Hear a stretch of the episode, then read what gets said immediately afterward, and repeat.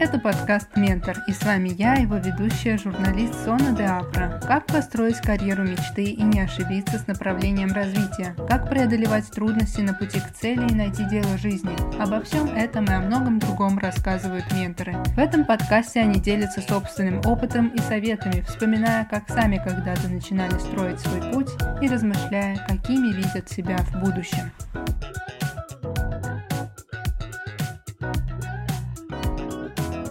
Гость этого выпуска – основатель благотворительного проекта Meet for Charity Ольга Флер. Оль, расскажи, пожалуйста, про свой путь до Meet for Charity. Про карьерный путь, про образование. Кто ты по профессии? Ну, вообще, финально я закончила журфак, и я являюсь пиарщиком. Как и, собственно, сейчас мой второй бизнес, он тоже как раз пиар-бизнес. Первое мое образование было социологическое. Я закончила школу, ушла рано, из девятого класса, попала в экстернат. Родители хотели, чтобы я избежала единого государственного экзамена и быстрее попала в институт. Вот, поступала на соцфак МГУ, а случилась там неприятная какая-то ситуация, и я не попала в МГУ. И я поступила в институт, который при МГУ, Московская академия бизнеса и управления. Мне там совсем не нравилось, и я пришла к ректору, сказала, что давайте я закончу вместо четырех лет за три года. Он мне разрешил, в случае, если я буду учиться на все пятерки первый семестр. У меня все получилось, он мне разрешил. И потом мечта стать студентом МГУ, она меня не оставляла. Я пришла на журфак, там была только магистратура.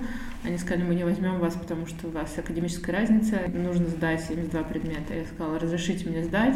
И я, собственно, в общем, сдавала 72 предмета академической разницы на журфаке, вот, и а, получала как раз там высшее образование. В итоге у меня диплом магистра.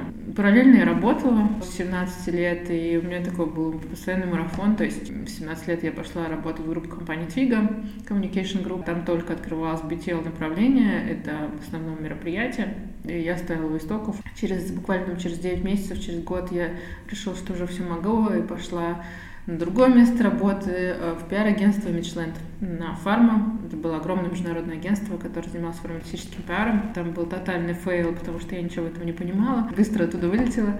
И а, еще поработав там несколько месяцев на каких-то проектах, я, собственно, открыла свой бизнес. Свой бизнес э, был у меня тоже в сфере ивентов. Мы делали крупные разные мероприятия для разного рода международных компаний, брендов и российских крупных брендов. Наверное, через лет 10 карьерного своего такого пути. А я набрела на благотворительность и поняла, что это то, что меня очень сильно нравило. Я где-то читала, что у тебя была мечта попасть в ВОК на практику. Да, у меня была мечта попасть в ВОК на практику. Это было, ну, как у всех, ну, как у многих, наверное, девочек, да, которые работают э, или учатся на журфаке или там ну, работают в медиасфере. Вообще, в принципе, насмотрелись фильмов, там «Дьявол носит Прада». Вот, конечно, мечтала попасть в ВОК и попала на собеседование, по-моему, к Карине Добротовской. И э, меня не взяли, точнее, мне просто не перезвонили. Ну, я как-то, в общем, про это и забыла. Вот. А потом как попала в ВОК немножко э, уже на странице Бога. Вот. Это было намного приятнее, наверное, зная, что в редакциях работать очень сложно. Это спустя 12 лет да, случилось, да, что о тебе да. написали уже ВОК. Mm-hmm. Ну, это здорово. А вот саму Meet for Charity случилось в шутке. Да, Расскажешь да. тоже этот случай? Да, да, да, да. Это была шутка, потому что мы сидели в офисе с, с коллегой, вот как раз у меня было там ивент и пиар-агентство, и она захотела на свидание. Это был апрель, весна на улице, солнышко. Вот, такой романтик. И она говорит, хочу на свидание. Я говорю, я вот мне нужно найти деньги на благотворительность 20 тысяч рублей. И все, ну как-то я, я такой проблем солвер, и мне нужно всегда что-то решить. На следующий день я прихожу, говорю, у меня дурацкая идея, говорю, я предлагаю тебе стать лотом, я тебе продам на аукционе на, на своем фейсбуке. А она говорит, да, совсем не дурацкая, мне нравится. И, в общем-то, как-то все произошло быстро. Вот, Оксану продали за 20 тысяч рублей. Ну, наверняка можно было больше, вот, но мне тогда нужна была сумма 20 тысяч рублей. Помню, я страшно радовалась, мне казалось, это вообще рекордная ставка. Сейчас уже рекордная ставка сильно больше. Сколько вот из самых последних? Ну, 3 миллиона рублей, наверное, это рекордная ставка за, за одну кого? встречу. Ну, Собчак, конечно. А Да. самая минимальная сколько? Ну, как раз 20 тысяч рублей, наверное, всегда. Почему так, э, ну, почему минимально? Из-за того, что неизвестно или... Да разные бывают случаи, бывают известные 20 тысяч рублей. Это зависит от ну, такая эмоциональная покупка. Да. А почему именно благотворительность? Почему я выбрала благотворительность? Я думаю, что зависит все от наших неких там психологических тоже потребностей. И, может быть, человек делает выбор какой-то скорее эгоистичный, да, может, потребность помогать. Вот пять лет назад у меня было такое как бы такое огромное как бы стремление вообще менять мир к лучшему. Просто мне хотелось что-то значимое делать. И дело в том, что я помню тот момент, когда а, ты просыпаешься каждый день и думаешь, вот, ну, а ради чего там ты просыпаешься, что будет в твоем дне, что ты будешь делать, как он пройдет и так далее. Когда, конечно, я просыпалась, понимала, что буду делать очередные коммерческие проекты, у которых нет никакого социального там импакта, э, мне было как-то уже неинтересно. Именно поэтому, наверное, хотелось что-то делать, значимое что-то. И я э, набрела на это, и тогда я помню, что я просыпалась каждый день и понимала, что мне как бы это драйвит, и я не зря живу. Ну, получается, ты вот этот лот продала, потом другие тоже, наверное, просились продаться. Да-да-да, это так как цепочкой пошло друг за другом. Мне кажется, что когда ты начинаешь заниматься неким там своим предназначением или тем, что действительно там ты искал долго, то это как-то все там раз и складывается там звено за звеном, звеном, звеном, и как-то все так поток. А как скоро вы решили поехать в долину после этого? А, это случилось, наверное, сложно вспомнить через сколько, но я думаю, что даже года еще не было проекта, ну, то есть было несколько месяцев. Ты увидела в нем потенциал. Начали появляться претенденты на то, чтобы как бы завладеть проектом, и они меня мотивировали уехать. Вот, то есть это была на самом деле поездка была не за опытом, а поездка такая была практически импульсивная, но она была уже как бы за скорее там переездом туда. То есть я там уезжала с мыслью о том, что, возможно, там надо остаться и делать проект оттуда. У тебя на тот момент была стабильная работа, Мгм. да, свой бизнес, и ты вдруг решаешь все это прикрыть, закрыть. Насколько это легко, сложно. Ну, Это мой плюс или минус, я не знаю, потому что у меня скорость принятия решений очень высокая, и я очень быстро вот как бы включаюсь, выключаюсь, принимаю решения настолько быстро, что иногда там, может быть, они, это импульсивность, да, то есть я не знаю, это хорошая ли черта характера или плохая, но мне она всегда помогала, то есть я могу действительно там, сейчас скажут, сейчас надо, не знаю, собрать все, что вот с собой есть, поехать в Шереметьево, полететь на несколько дней там куда-то и вернуться там через какое-то время там, да, то есть я, это, у меня раньше даже загранпаспорт был всегда с собой, понимала, что могу улететь в любой момент, пролететь в любой момент. У меня друг тоже мне говорит, вот ты мастер принимать необдуманные решения. Но, с одной стороны, я сегодня думала о необдуманных решениях, они могут быть необдуманными, а могут быть, на самом деле, те первые решения, которые приходят в голову, они являются всегда очень ну, как бы ценными, на мой Точными, взгляд. да? Сейчас у тебя вот Meet for Charity, ты скорее как визионер. Больше как акционер, визионер, да, все. А в команде сколько человек? 12. 12 это те, кто именно в штате. Чем они занимаются? Они разные, то есть управляющий директор есть, директор по диджитализации, то есть он занимается всеми digital процессами в компании. Есть, соответственно, VIP-менеджер, который занимается работой с клиентами, то есть назначает встречи, общается с меценатами и так далее. Есть ассистент, есть SMM-менеджер, таргетолог, э, маркетолог, full house. А еще Charity Hunter есть, по-моему, да? Мгм. Charity Hunter интересные, это же такие люди. Это люди, которые привлекают к участию своих друзей, там, партнеров, не знаю, людей, которых они знают. И, собственно, таким образом занимаются благотворительностью. То есть это их социальная ответственность, и они так между собой соре- соревнуются по, по количеству сборов, по цифрам и так далее. Очень интересно. Как получается, что лоты появляются, ты их ищешь, или это что-то вот с фондами связано? Лоты появляются от фондов. Мы партнерствуем там с- сейчас с 80, раньше там даже до 100 до 120 фондов благотворительных. И благотворительный фонд, который хочет привлечь средства на собственный проект, он ведет переговоры с разного рода там, звездами или политиками или бизнесменами для того, чтобы они приняли участие в пользу данного фонда и предоставляет нам эти кандидатуры. Мы рассматриваем их, если они подходят под нашу целевую аудиторию, мы размещаем этих людей у нас на платформе. Аукцион длится 5 дней, и человек, который делает самую большую ставку, получает возможность персональной встречи. Деньги перечисляются в фонд, мы получаем комиссию 20%. Насколько легко идут на встречи, на вот такого рода участие лоты? Когда это запрос от фонда, намного легче, потому что фонды всегда нуждаются в помощи, у них есть там инструмент влияния, да, то есть как бы они ну, рассказывают, что благодаря там Парфенову, например, или там Парковичу, не могут значительную сумму лечь в фонд.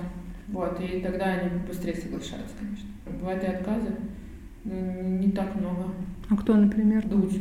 Почему? Не знаю, он сказал, что у него свое отношение к благотворительности, и он как бы не хочет, не знаю почему. Сколько удалось привлечь благотворительные фонды благодаря этим лотам денег? На сегодняшний момент, наверное, миллионов 130, я думаю. Мне хочется привлечь миллиард, честно говоря. За какой срок? Я думаю, что... Еще лет пять? Три-пять. Мне бы хотелось быстрее, потому что есть благотворительные фонды, которые делают оборот миллиард, и там привлекают больше, да. То есть мне кажется, что это реально. А ты можешь рассказать сегодня, есть ли какие-то аналоги, конкуренты, как у нас здесь, России, так и вообще? России я не особо встречала. Вот. Мне, конечно, очень нравится аналог американский. Он называется Charity Bus. У них вот как раз обороты 450 миллионов долларов, по-моему, в год они делают. И они продают абсолютно все, от встречи до там, для билетов на концерты, за кулисы, да, вещей с автографами и так далее. То есть у него очень такие масштабные провайдеры. А ты планируешь такие вещи делать? Да, планируем развиваться вообще на мировой рынок. Вот, и хотели в Арабские Эмираты пойти, и в Израиль, и в Лондон. Вот, ну, просто дело времени. А можешь рассказать пару интересных историй встреч с лотами? Я знаю, там и свадьбы были. Ну да, у нас была точно одна свадьба, хотя я думаю, что она была не одна, просто не все признаются. Текила и Маша Белова, это, Текила это певец, Маша Белова это блогер. Они познакомились у нас на битве Черити. Судебный иск разрешен благодаря одной из встреч с главой на Mail Group Гришиным. Дмитрием. Бизнес-проекты решаются очень много. Кто-то стал патроном гаража после этого. Ну, то есть такое развитие, то есть встреча целая цепочка, то есть это какое-то одно звено, лишь потом это все всегда обычно вырастает во что-то. То есть люди не просто покупают эти лоты, у них есть цель какая-то? Обычно да, обычно да. Когда ты поехала в долину, инвестиций не получилось Нет. привлечь. А что ты вынесла из, для себя вот из этой поездки? Это все была колоссальная на самом деле поездка. С одной стороны, действительно, как бы, ну, то есть такой факап был, потому что я ехала за инвестициями, но за две недели найти инвестиции в долине достаточно непросто. А с другой стороны, это был колоссальный опыт, то есть я хоть чувствую, что я прошла экспресс-MBA программу, потому что каждый день мы встречались с какими-то талантливейшими людьми в долине, которые прошли такой же путь, который там проходим мы, от нуля к единице, да, и они делились своим опытом, делали интродакшены и так далее, то есть практически все, кто там герои Дудя, да, долины, там мы с ними познакомились так или иначе, они рассказали о своем опыте, поддержали, подсказали направление, мы переименовали проекты, там, из Date for Charity в Meet for Charity. Ну, то есть это был вообще удивительный такой, как бы, апгрейд личности. Вот действительно сейчас вспоминаю, понимаю, что с этим драйвом ничего не сравнится. То есть э, круто, когда есть такой драйв. Сейчас, например, что по прошествии пяти лет нет, может быть, такого как бы такой решительности и драйва, которая была тогда. Ну, даже сама поездка, по-моему, была такая на эмоциях.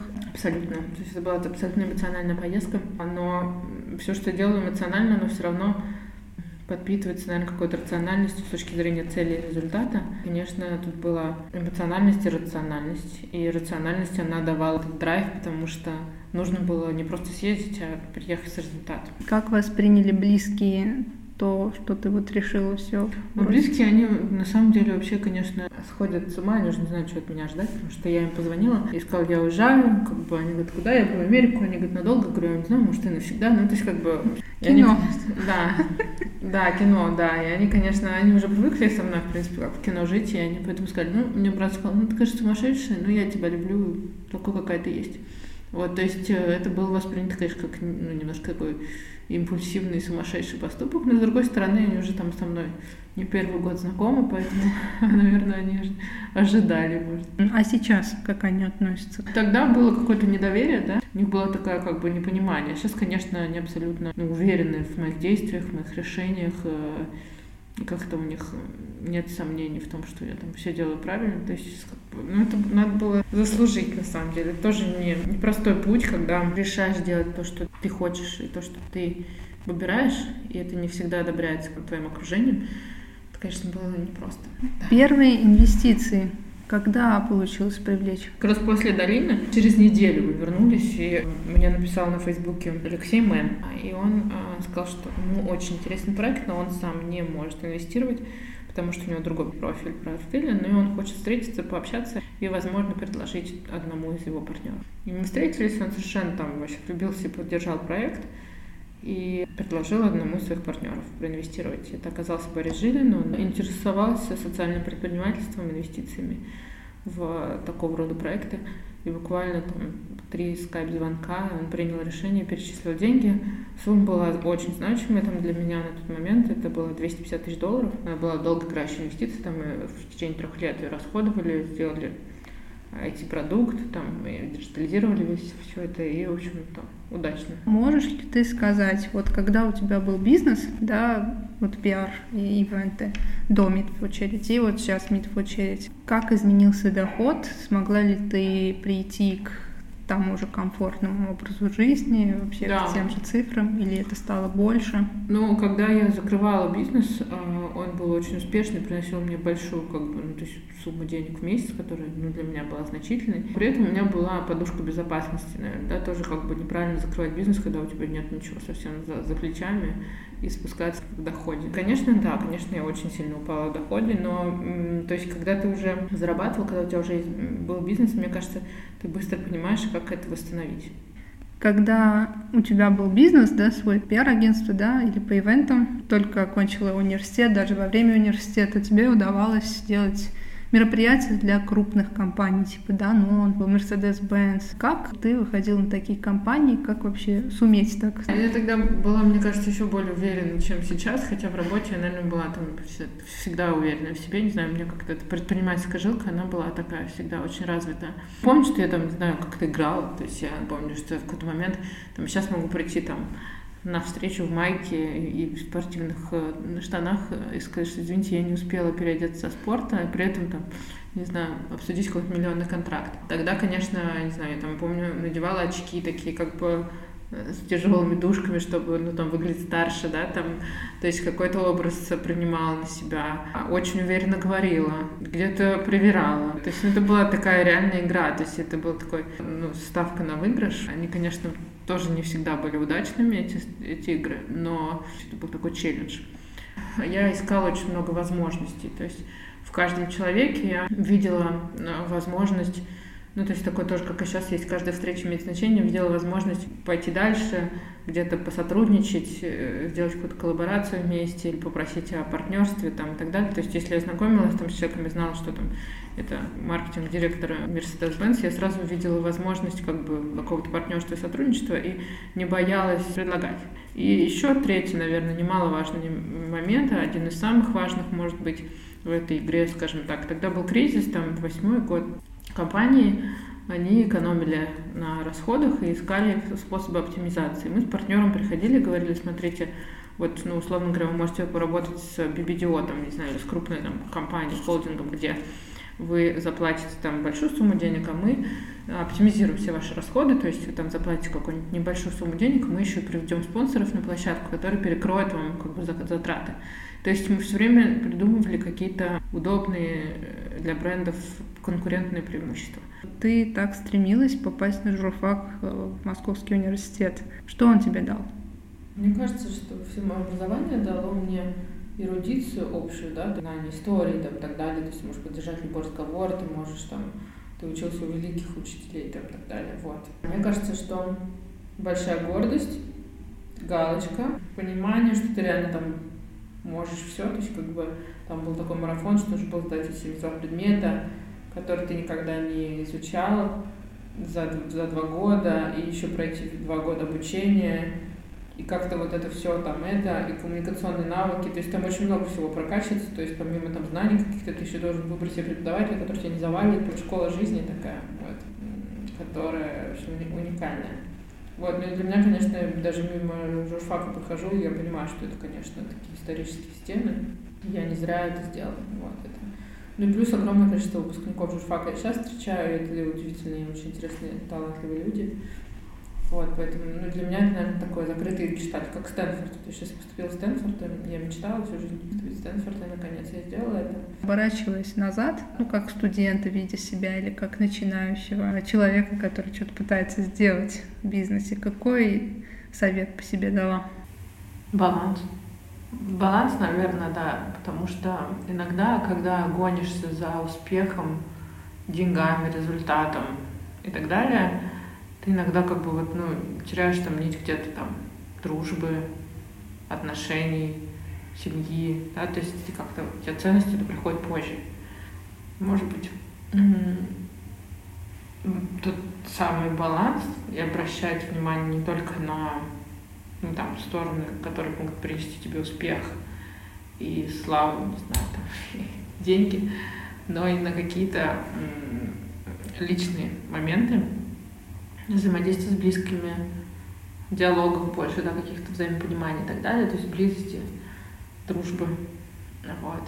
Это то, что сейчас я много этому времени уделяю. То, что мне, может быть, не хватало тогда. И получается, что иногда фокус уже смещается. То есть сейчас, если бы я больше работала, я бы больше достигала, но я сейчас, например, больше, например, делаю акцент в дружбу, в личные отношения, там, в отношения с семьей и так далее. И э, ценю это больше, и, ну, получается, что как бы весы перевешивать. А должен быть баланс, и этого должно хватить и тогда, и сегодня, да, то есть, чтобы смотреть на эту свою шкалу и балансировать. Осознанность какая-то, наверное. Не знаю, ну, конечно, может, я бы ничего не меняла. А есть какие-то несбывшиеся желания или надежды? Недавно вот как раз думала про мечты. И вот я помню, что у меня была мечта поступить в Стэнфорд. У меня была одна из мечт, но я не знаю, насколько она серьезная. Но это такая странная, это закончить курс преподавателей йоги. Просто для себя, чтобы знать там техники всякие и так далее, регулярно заниматься. Вот, то есть какие-то такие интересные. У меня была мечта поступить в Стэнфорд, она вот сбылась. И когда такие большие мечты сбываются, ты так думаешь, блин, а что еще придумать? Да. Это на самом деле, с одной стороны, ну, как бы очень круто, что нужно всегда не одну, наверное, мечту иметь для того, чтобы как бы ну, мотивироваться мечтами. Потому что когда одну мечту имеешь, и ты реализовал, то потом какой-то есть доля пустоты внутри. Мне кажется, мы приходим все равно ко всему, к чему, чего мы же так или иначе желаем. Просто некоторые мы желаем как бы искренне и, и, и подсознательно, а некоторые вещи просто потому что есть у, у, у всех. А в плане перспектив развития, Оль, как себя видишь лично, вот э, для, для себя как-то? Интересно, для меня такой вопрос сейчас насущный, потому что прошел какой-то, наверное, цикл, там, да, ну, цикл вообще у каждого человека есть семилетний цикл развития, да, пятилетний цикл. И у меня как сейчас тоже вот тот самый цикл, когда был пять лет назад драйв от Meet for Charity, он продолжает быть, но проект уже стоит на ногах, и он такой достаточно стабильный есть стабильно развивающийся бизнес.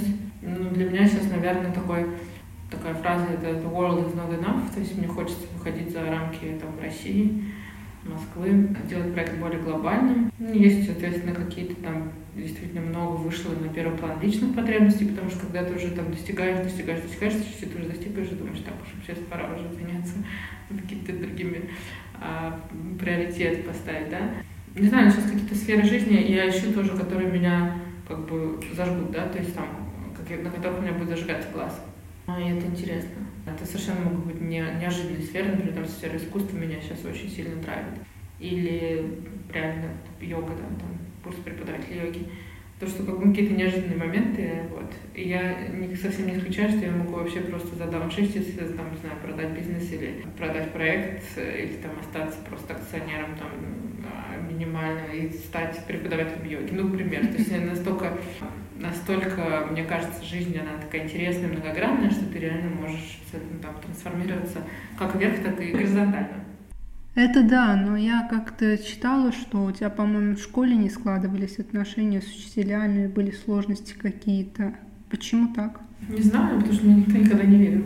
Вот, когда это слышат мои родители, они, конечно, обижаются, но там, в первом классе у меня была такая очень строгая учительница, она все время говорила, у тебя ничего не получится, ты будешь мыть подъезды, опять ты пришла, там, что-то там, меня публично как-то там отчитывала у доски, причесывала, не знаю, ну, какие-то были неприятные такие моменты, Мне это запоминается с детства, и эта грубость, вот это вот как бы какое-то отношение к тебе, не вера в тебя. Она говорила, ты будешь мыть подъезды.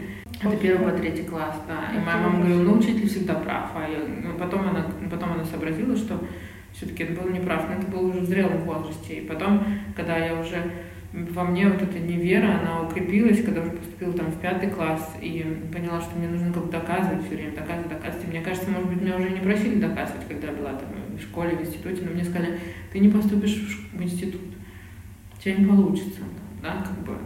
Ты, там, я хотела поехать, пойти в Строгановку учиться. Мне сказали, ну, какая Строгановка, ты не умеешь рисовать, там, и так далее. И, ну, это родители, они не хотят зла, но как бы они наверное, вот раньше была модель такая воспитания, и модель такая, как бы, такого поведения. И, конечно, у меня все это в душе так тонко и, и звонко отзывалось, и до сих пор, наверное, есть какие-то такие травмы, которые очень сложно преодолеть. Но, опять же, да, я очень верю в психологов и там, в коучей, и менторов. У всех есть сильные и слабые стороны. Конечно, ну, надо работать с негативным мышлением, потому что, в принципе, если как книжка такая, все в твоих мыслях, она как бы говорит о том, что мы действительно проецируем все, что у нас в мыслях. И они настолько реактивны, наши желания и наши мысли, что мы действительно там притягиваем эти и страхи, и, наоборот, бесстрашные какие-то моменты. Вот, поэтому, ну, я это вижу, потому что, ну, замечаю как-то динамику своей жизни, когда оборачиваюсь назад, я понимаю, что все ровно было так, как я как бы планировала. Можешь рассказать про книгу и фильм, которые стали поворотными в твоей жизни? Помнила там книгу, она такая чуть религиозная, называется «Все в твоих мыслях». Она про, про то, как можно мыслить, да, и как мысли влияют на наши, как бы, ну, то есть на нашу жизнь. Я помню фильм «Секрет», то есть я все такое, как бы, все такое психологичное очень. Я очень люблю все, что касается психологии, личностного роста, таких каких-то глубоких моментов личности, вот какие-то такие вот больше эзотерические штуки. Скажи, если бы у тебя был шанс изменить вектор развития, направление, что бы ты выбрала и почему? Mm. Стала бы менять? Да, я бы выбрала два направления. Первое это психология, коучинг, личностный рост, вообще все, что касается вот именно какого-то самокопания. А второе это, наверное, это творческая какая-то история, это какой-то art direction, это там какой-то дизайн. Как бы я сама еще не знаю, что от себя ждать. Будет крайне интересно. Ну и напоследок, что для тебя успех? Можешь ли ты сказать, что на этом этапе уже достигла успеха? Успех — это, наверное, сочетание, удовлет... ну, это удовлетворенность просто тем, где ты есть здесь и сейчас. Вот. Мне кажется, что достигла достаточно большого успеха для своего возраста, да, то есть эм, там, мне 34 года, я ну, достаточно есть там публичная работа, собственный проект, да, там публичная такая, публичный проект, написанная книга, есть какие-то там материальные стороны вопроса закрыты. Ну, я чувствую себя успешным человеком. Но, опять же, тут такое, как бы, ну, каждый свои понимания успеха. Вот, я думаю, что если я сейчас сделаю проект там, международным, он выйдет на 5 рынков, это тоже будет успех. Если я продам, там, сделаю экзит проекта за много миллионов долларов, это тоже будет успех. Вот. Но я сейчас чувствую себя достаточно успешным человеком, то есть мне не хочется там бежать, сломя голову куда-то там еще, чтобы достичь еще больше успеха. Это был подкаст «Ментор». Подписывайтесь на подкаст и следите за анонсами новых выпусков в социальных сетях и на официальном сайте mentormedia.ru.